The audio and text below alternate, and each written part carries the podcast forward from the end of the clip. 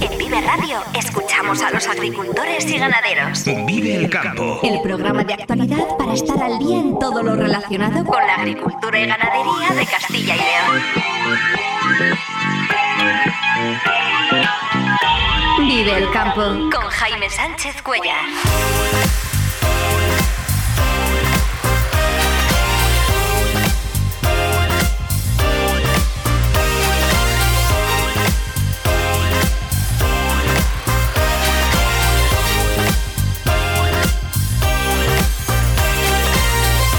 Buenos días, esto es Vive el Campo en Vive Radio. Hoy es lunes 22 de enero y hasta las 8 menos 10 aquí contamos lo que está pasando en el sector agroalimentario y cómo afecta a los agricultores y ganaderos de Castilla y León. El campo al día, toda la actualidad del sector en Vive Radio. El sector ha pedido 13.500 préstamos de hasta 60.000 euros con intereses bonificados en la última convocatoria de la Junta. Si finalmente se formalizan todas las peticiones, significa que agricultores y ganaderos de Castilla y León accederán a 564 millones en préstamos para hacer frente a la nueva campaña. Hoy y mañana se reúnen los ministros de Agricultura de la Unión Europea. Entre otros asuntos, se debatirá sobre si continúa más allá de junio de este año la eliminación de los aranceles a las importaciones de los productos de Ucrania. Hoy queremos saber qué están diciendo ahora mismo los mercados de futuros sobre el precio de la próxima campaña y sobre todo queremos aprender un poco más sobre cómo funcionan estos mercados representados especialmente por Chicago y Euronext París. Nos lo va a explicar Iván Álvarez, experto en mercados de cereales, socio de la consultora Asegrain. Y también repasaremos la situación de las lonjas nacionales, todas ellas con precios a la baja. Nos lo contará Rubén Orihuela de la lonja online Abastores. Vive el tiempo en Vive Radio. Mejora la situación de los ríos ante el episodio de crecidas que se ha experimentado durante los últimos días, principalmente en las provincias de Segovia y Valladolid, con numerosas parcelas de cultivo también anegadas, incapaces de asumir todo el volumen de agua y agricultores ingeniándoselas para intentar desaguar las parcelas. Según el último parte de la Confederación Hidrográfica del Duero, existe aviso amarillo en varios puntos del Duero con tendencia creciente en Toro. El aviso es naranja al paso del Duero por Herrera de Duero, aunque tiende a disminuir, y en el Cega, en Mejeces, en Valladolid, aunque su situación es estable. Vamos a conocer ya la previsión del tiempo para las próximas horas. Daniel Angulo, muy buenos días. Hola, muy buenos días Jaime y muy buenos días amigos oyentes de Vive Radio y Vive el Campo. Es el momento de ofrecerles la información del tiempo en una semana que va a ser más tranquila, ya no vamos a tener esos sobresaltos ni tantos avisos, como la pasada, por esas continuas borrascas con nombre que nos estuvieron atravesando. La verdad que fue una semana muy movida que empezaba ya el pasado domingo con ese paso de frentes, luego lunes y martes con lluvias generalizadas abundantes en el oeste de la mm, región. Luego tuvimos el día de San Antón con esos fuertes vientos y esas rachas que llegaron a alcanzar 90-100 kilómetros por hora en zonas del norte. Y viernes, pues con el paso de esa borrasca Juan, que nos tuvo en vilo durante todo el día, al final, como era de esperar, llegó la nieve a zonas muy concretas, sobre todo en lo que es la ribera del Duero y la provincia de Soria, y ya este fin de semana hemos tenido un tiempo más tranquilo, con un ascenso de temperaturas, aunque el sábado tuvimos esas heladas, como era de esperar. Como digo, se avecina una semana mucho más tranquila, con estabilidad, puesto que se imponen las altas presiones, el anticiclón. Hoy, pues ya las heladas han sido muy concretas, se han dado en zonas de montaña y vamos a tener ya un ascenso de temperaturas notable. De hecho, en provincias, eh, bueno, pues como León, van a alcanzar máximas de 11 grados, eh, también 11, 12 se alcanzarán en Palencia, en Salamanca llegarán a los 14, en Soria todavía, y debido a que allí hay nieve acumulada, se van a producir algunas heladas con 1 o 2 grados bajo cero al amanecer y luego la máxima, debido también a la nieve, no va a ser tan altas como en el resto de Castilla y León, donde no hay nieve, sino que va la máxima en Soria va a estar sobre los 9 grados. 13 se esperan de máxima en Segovia con 3 de mínima, 1 en Valladolid de mínima con 13 de máxima, ambiente muy suave, y Zamora, que suele ser por lo general cuando no hay nieblas la que da temperaturas más altas, pues va a tener una máxima de 14 y 4 de mínima, mientras que Ávila, por ejemplo, va a tener una mínima de 2 grados, máxima de 14 grados también. Allí pues no va a haber tanta nubosidad como en el norte de la provincia y en Burgos la mínima va a ser de 2 grados con una máxima de 11. Hoy eso sí, tenemos un frente cruzando por el Cantábrico y ya hemos visto que ha ido aumentando la nubosidad según ha ido avanzando la mañana. En las próximas horas todavía se van a mantener las nubes, incluso nos descartamos algunas lloviznas en el norte de León, norte de Palencia, norte de Burgos, porque va a cruzar un frente eh, por el norte, por el Cantábrico. Además, este frente está empujado por vientos del suroeste, que eso sí, como digo, van a templar el ambiente con esas temperaturas máximas en ascenso. Para mañana, todavía por la mañana amaneceremos con mucha nubosidad de tipo bajo, pero sin lluvias, por supuesto, también puede haber nieblas.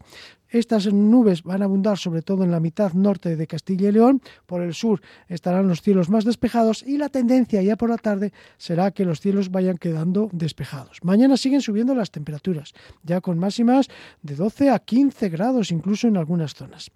Y el miércoles pues va a ser un día muy bonito, la verdad, y muy agradable. Este día ya las máximas van a estar rondando, atención, los 15, 16 grados, esperamos en algunas zonas, como en Zamora, Salamanca, en Valladolid. Tendremos algunas nieblas, neblinas al amanecer, típico de las situaciones anticiclónicas en invierno, pero como dice el refrán, San Antón barre las nieblas a un rincón y ya por ese pasado San Antón pues es de esperar que las nieblas no sean persistentes como ocurre en noviembre y diciembre. Así que aunque el martes o el miércoles tengamos algunas nieblas, lo cierto es que los cielos tenderán a quedar poco nubosos o despejados y las temperaturas, como digo, y el ambiente será muy suave. Y parece que este ambiente suave se va a mantener incluso en la segunda mitad de la semana también, con algunas nieblas, temperaturas que no serán muy bajas al amanecer. Hombre, cuando están los cielos despejados y estamos en enero, pues es de esperar mínimas de 2-3 grados, pero como digo, sin helado y con ambiente muy suave a mediodía, aunque ya hacia el fin de semana pueden ir bajando las temperaturas. En resumen das cuentas, que seguimos con la semana del frío, pero ya digo, frío no va a hacer a pesar de que hoy sea San Vicente, uno de los típicos eh, también santos del frío. Pasó San Antón, pasó San Sebastián, llega San Vicente, llegará San Valero, pero el frío de momento no. Muy buenos días a todos, feliz jornada.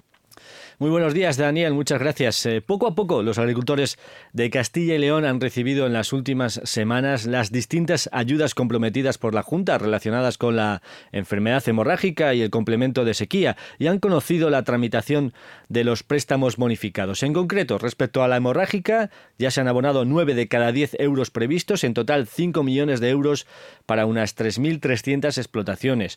Por cierto que la Consejería de Agricultura ha expresado su satisfacción por la decisión del Ministerio de declarar de urgencia los trámites para conseguir una vacuna contra esta enfermedad.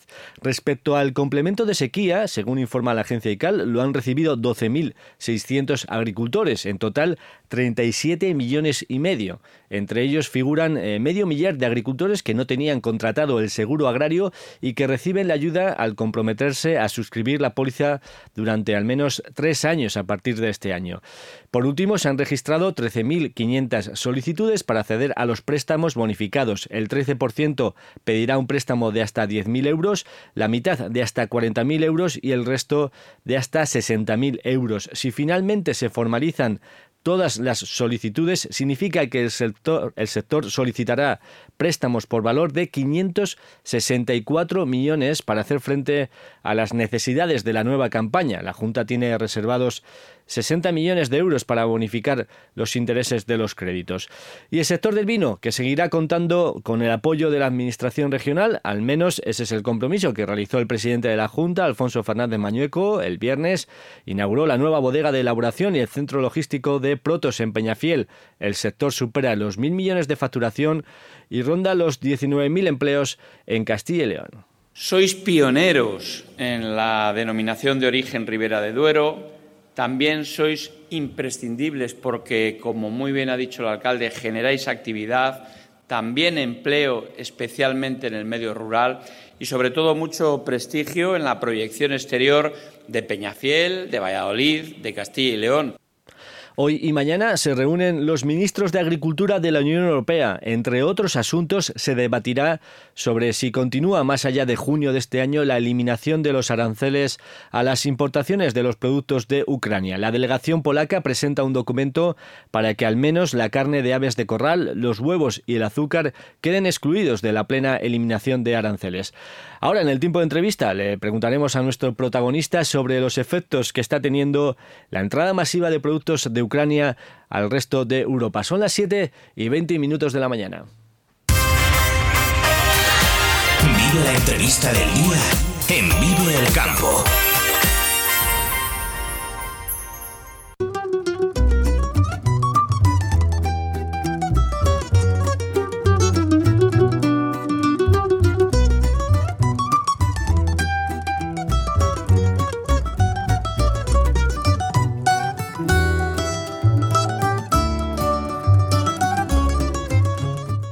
¿Cómo han comenzado el año los mercados agrícolas? ¿Será el precio de la cosecha de la próxima campaña eh, más alto o más bajo? ¿Cómo funcionan los mercados de futuros? Tenemos muchas preguntas que hacer a nuestro entrevistado de hoy, Iván Álvarez, agricultor, ingeniero agrónomo, analista experto en mercados de cereales, socio de la consultora Asegrain. Iván Álvarez, eh, muy buenos días. Hola, muy buenos días, Jaime. ¿Cuál es la situación de los mercados de materias primas? ¿Cómo vemos desde el verano precios a la baja en las lonjas nacionales? Eh, ¿Cómo comienza este 2024? ¿Seguirá bajando los precios? Bueno, pues desafortunadamente para los que somos agricultores, que, vivimos del cereal, pues efectivamente el año no ha empezado bien.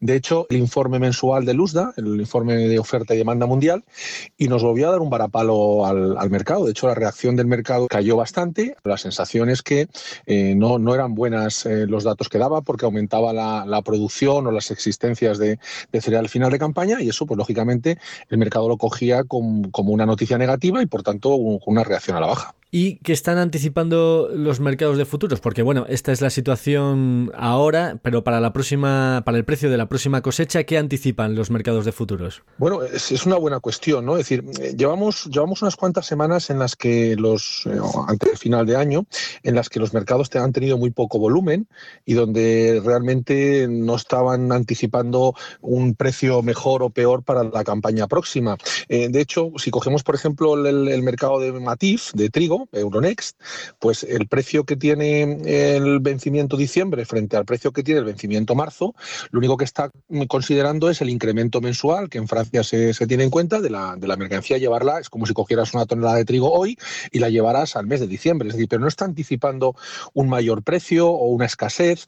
Eh, si vamos a Chicago nos ocurre algo parecido, es decir, simplemente está considerando ese coste de almacenaje. Por tanto, el mercado no está anticipando un mejor precio para la campaña que viene, eh, únicamente tiene en cuenta el coste financiero y el coste de almacenaje. Entonces, esto es, esto es importante porque a la hora de hacer proyecciones o a la hora de hacer eh, de tomar decisiones, pues es, es, importante consultar, ver cómo los mercados de futuro, es decir, cómo eh, inversores consideran que puede ser dentro de, dentro de seis meses, siete meses. todo esto cambia si tenemos una sequía en el momento de, importante el cereal en el hemisferio norte, allá por el mes de mayo, junio, o si hay algún problema con la siembra de, maíz en Estados Unidos o, o, lo que sea, ¿no? Pero a día de hoy, con los datos que tenemos, pues no hay noticias que nos hagan esperar que los precios vayan a ser mejores para la campaña que viene.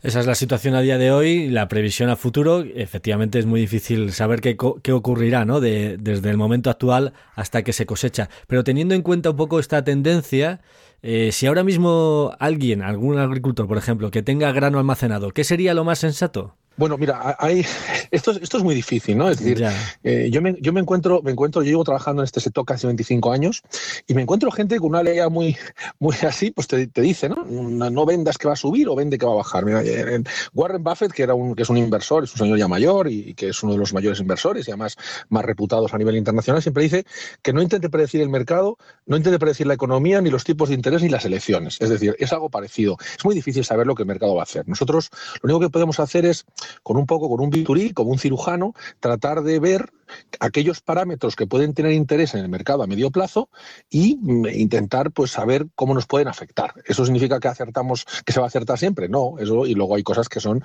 imponderables que no tenemos claro.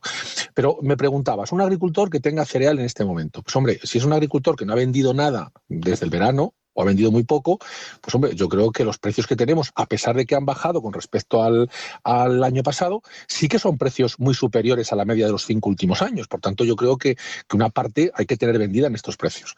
Si es un agricultor que ya ha vendido una parte de su cosecha importante, bueno, pues a lo mejor decir, oye, pues me espero un poquito para vender el resto. Pero insisto, si todavía tenemos cantidades importantes de granos sin vender, Obviamente tuvimos mejores precios este verano y, tiempo atrás, pero aún así los precios, si analizamos la media de los últimos cinco años, siguen siendo precios muy altos. Entonces, bueno, pues tampoco tenemos que perder a veces la perspectiva de las cosas.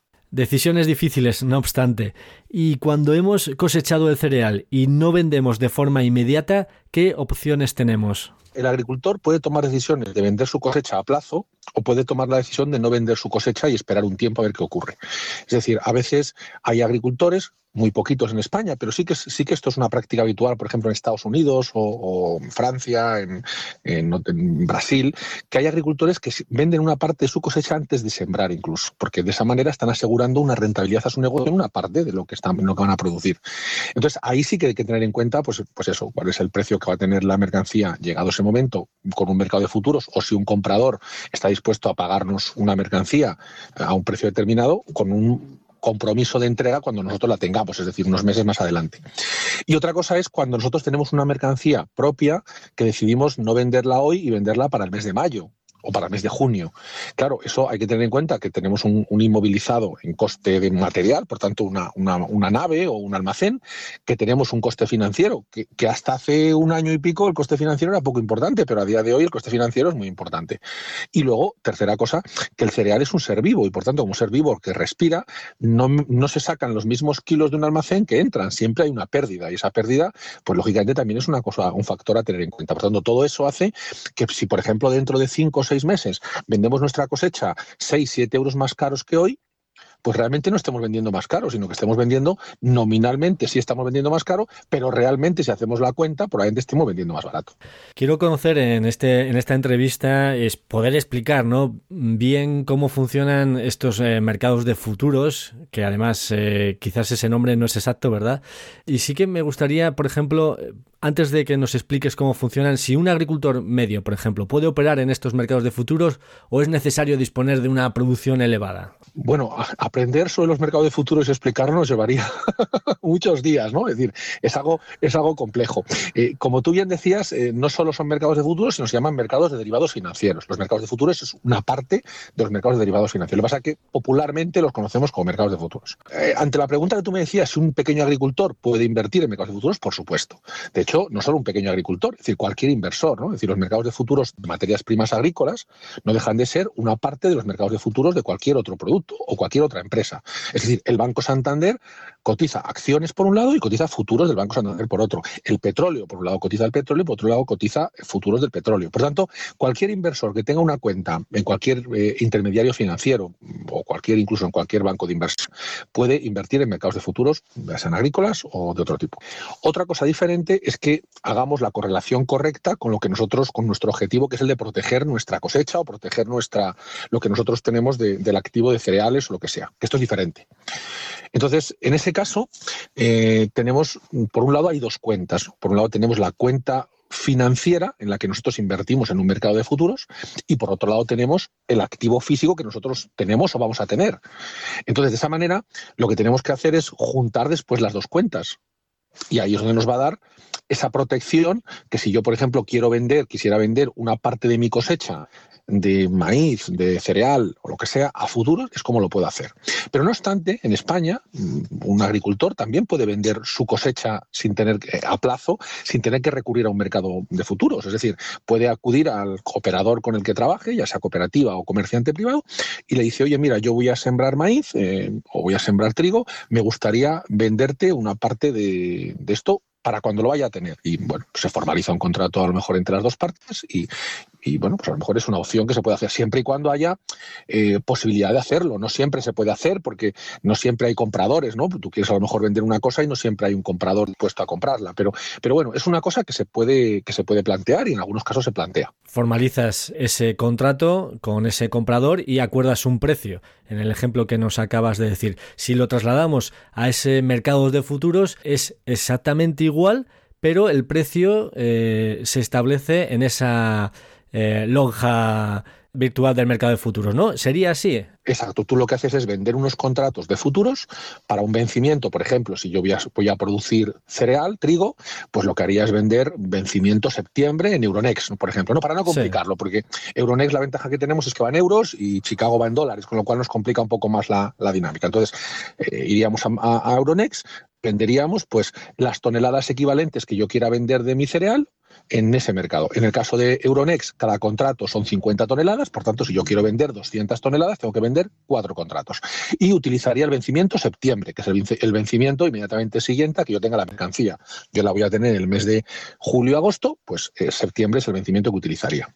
El mercado en ese momento me da un precio, que es el que hay compradores dispuestos a operar para ese vencimiento. Vale, pues yo vendo esos cuatro contratos y ya me espero a tener el cereal. Y cuando llegue el momento en el que yo tenga el cereal, lo que hago es hago la operación contraria en el mercado de futuros, en este caso, como he vendido, los tengo que comprar, ahí tendré un beneficio o una pérdida que la compensaré con mi propio cereal físico. Yo ya tengo el cereal físico, lo vendo en ese momento al precio de mercado que haya y una cosa me compensa con la otra. Con lo cual, si el mercado ha subido, pues lo que tendré es un beneficio en el, en el mercado físico que lo compensaré con lo que he tenido en el mercado financiero.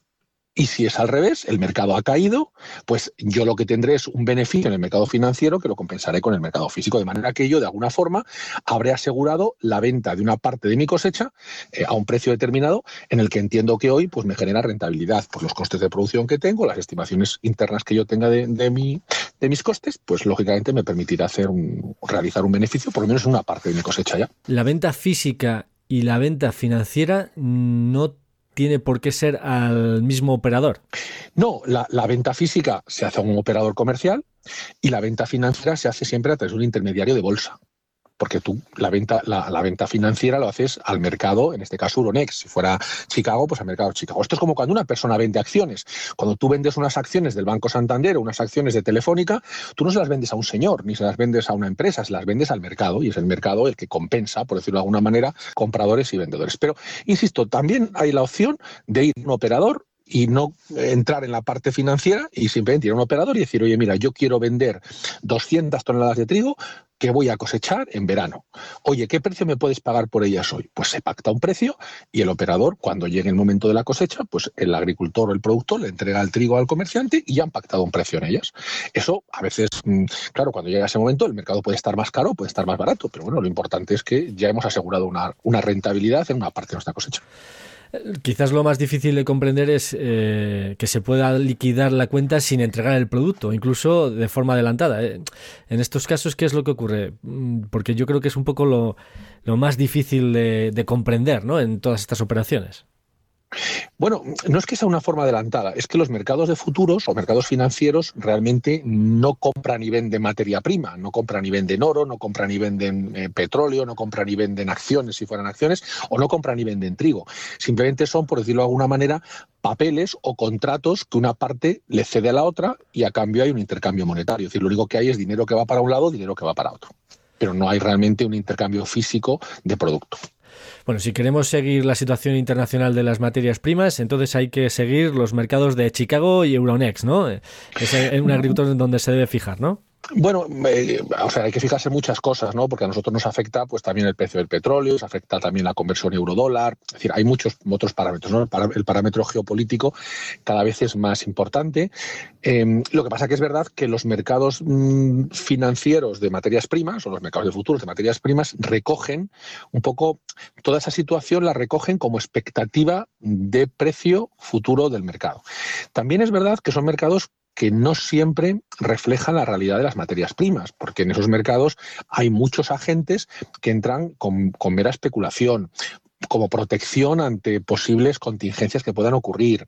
Y todo eso a veces no, no quiere decir que haya habido una mala cosecha para que el precio sea caro o barato que era un poco lo que estábamos acostumbrados hasta hace unos años, ¿no? Hace unos años había mala cosecha, precios caros. Había buena cosecha, precios baratos. Ahora no, ahora hay tantos factores en juego, tanta especulación, que realmente mm, los mercados se pueden mover sin que ocurra nada en respecto al tema de las cosechas. ¿Y cómo funciona exactamente esa especulación? Claro, ten, en cuenta que los mercados financieros acude mucha gente, ¿no? Es decir, acude por un lado los productores, Para proteger sus cosechas, acuden compradores para proteger aquello que tienen que fabricar, ya sean ganaderos o sea industria, ¿no? Y luego acude, acuden especuladores y acuden grandes fondos de inversión. Entonces, el especulador muchas veces a lo mejor acude a un mercado de materias primas agrícolas porque considera que le va a proteger mejor ante la inflación de precios que a lo mejor tener, eh, no sé, eh, fondos de el IBEX, ¿no?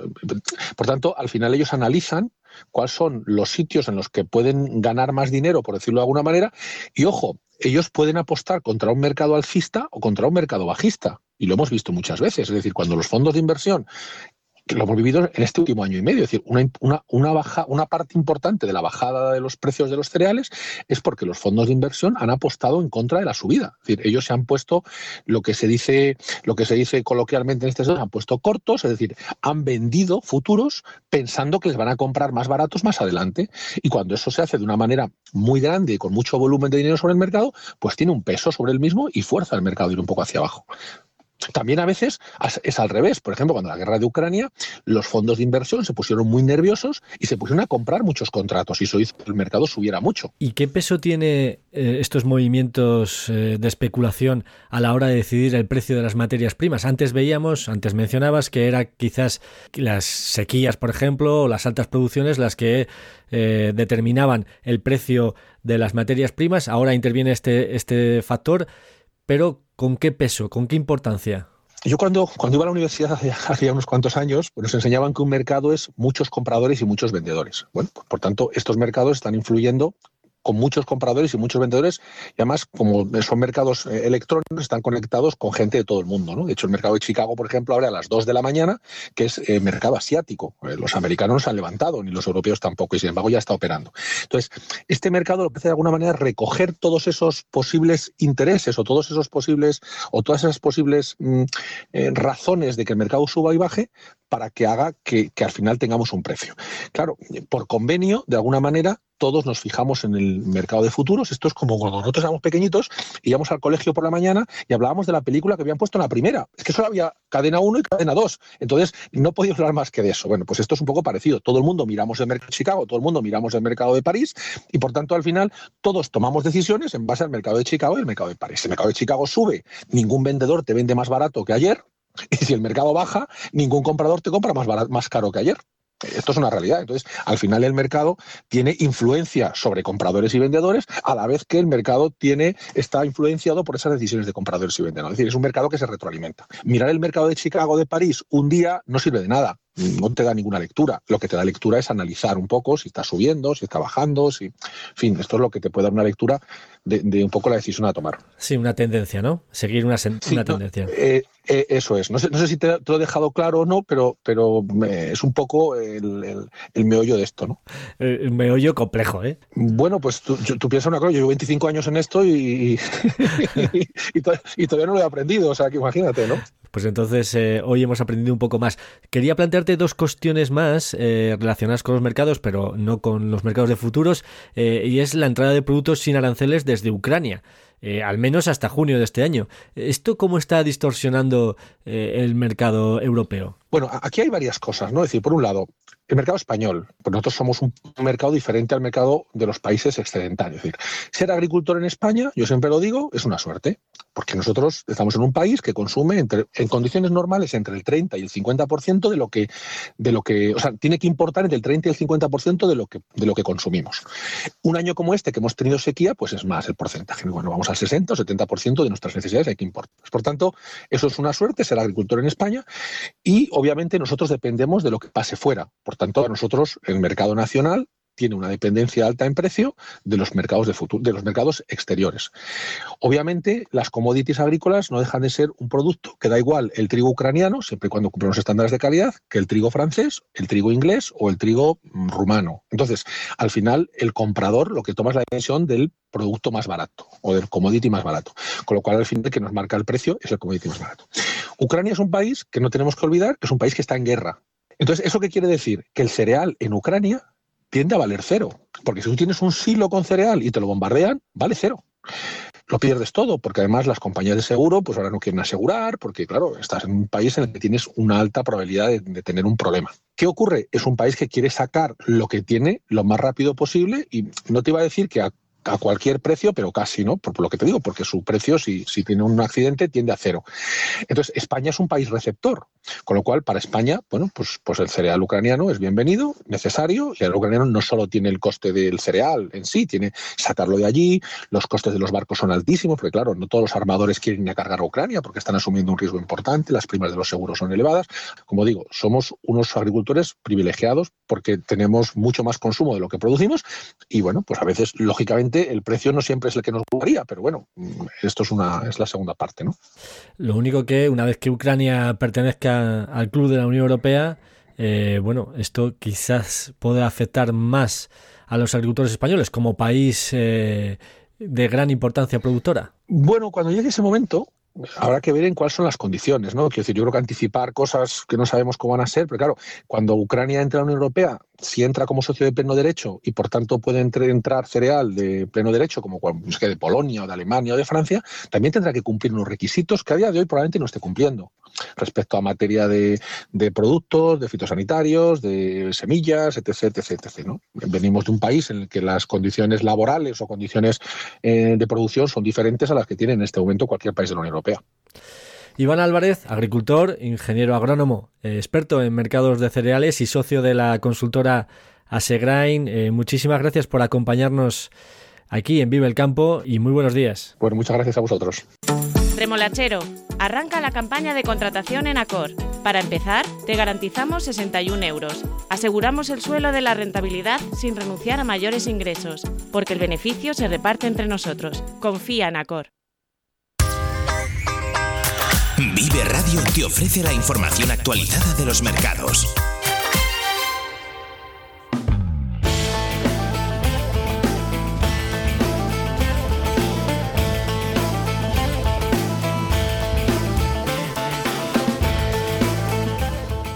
En el programa de hoy hemos hablado de los mercados de futuros para los cereales y las materias agrícolas y vamos ahora a regresar al presente en esta sección de cada lunes que hacemos con Rubén Orihuela, experto de la lonja online Abastores. Eh, Rubén, muy buenos días.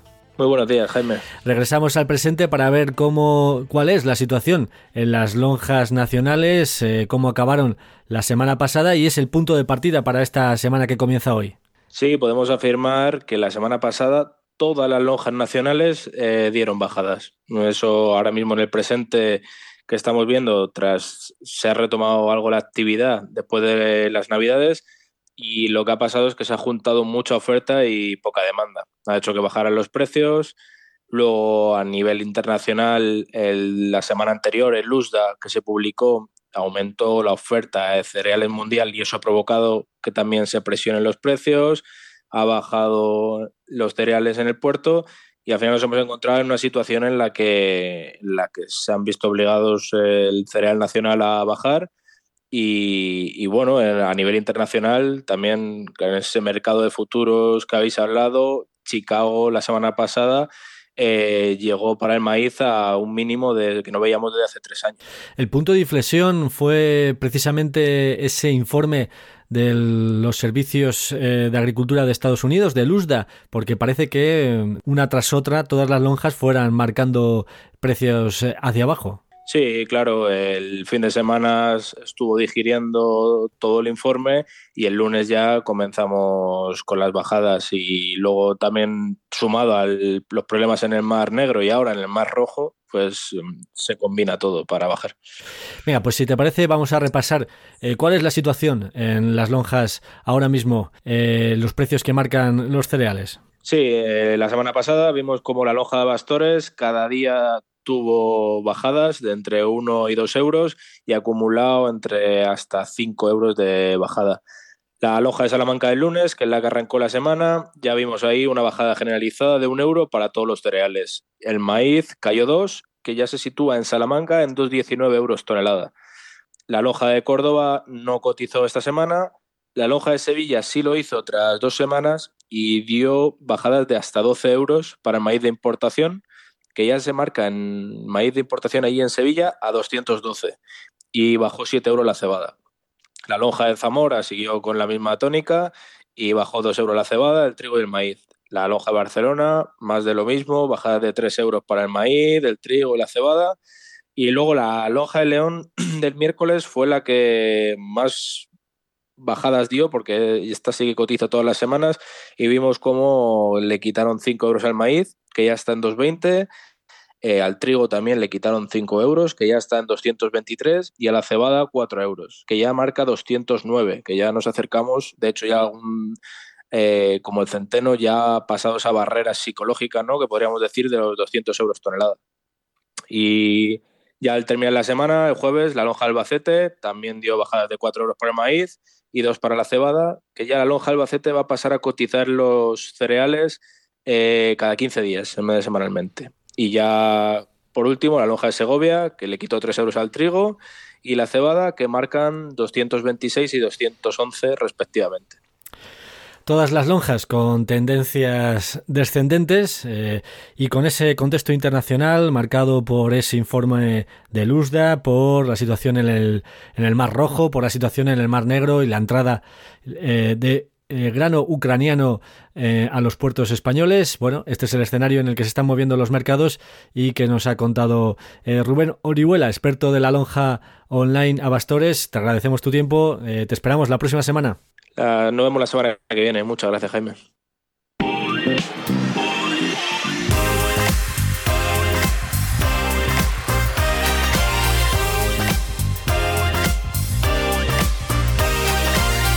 Y antes de despedirnos, cuando son las 7 y 46 minutos de la mañana, repasamos los titulares del día. El sector ha pedido 13.500 préstamos de hasta 60.000 euros con intereses bonificados en la última convocatoria de la Junta. Si finalmente se formalizan todas las peticiones, significa que agricultores y ganaderos de Castilla y León accederán a 564 millones en préstamos para hacer frente a la nueva campaña. Los mercados de futuros no anticipan, no anticipan un mejor precio del grano para la próxima campaña. Esto es lo que dice el experto analista Iván Álvarez para aquellos agricultores que tienen aún cereal almacenado un agricultor que tenga cereal en este momento. Pues hombre, si es un agricultor que no ha vendido nada desde el verano, o ha vendido muy poco, pues hombre, yo creo que los precios que tenemos, a pesar de que han bajado con respecto al, al año pasado, sí que son precios muy superiores a la media de los cinco últimos años. Por tanto, yo creo que, que una parte hay que tener vendida en estos precios.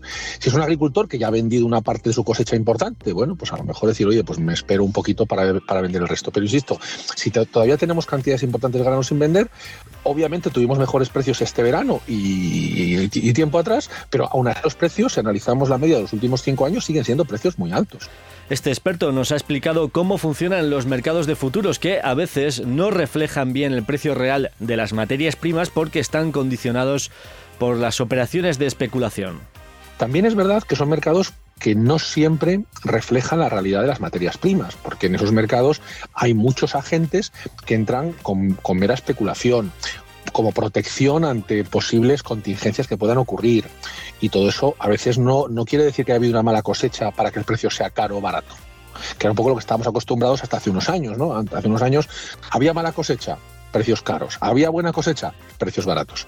Ahora no, ahora hay tantos factores en juego, tanta especulación, que realmente mmm, los mercados se pueden mover sin que ocurra nada en respecto al tema de las cosechas.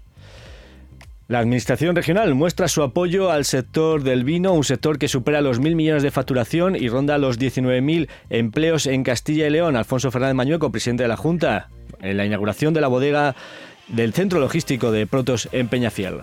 Sois pioneros en la denominación de origen Ribera de Duero. También sois imprescindibles porque, como muy bien ha dicho el alcalde, generáis actividad, también empleo, especialmente en el medio rural y sobre todo mucho prestigio en la proyección exterior de Peñafiel, de Valladolid, de Castilla y León. Tiempo estable esta semana, se impone el anticiclón y suben las temperaturas. En los ríos se mantiene el aviso naranja, en el Duero en Toro y en el Cega en Vejeces, mientras que el aviso amarillo afecta a distintos puntos del Duero, el Eresma y el Zapardiel. Se me ha caído el pañuelo.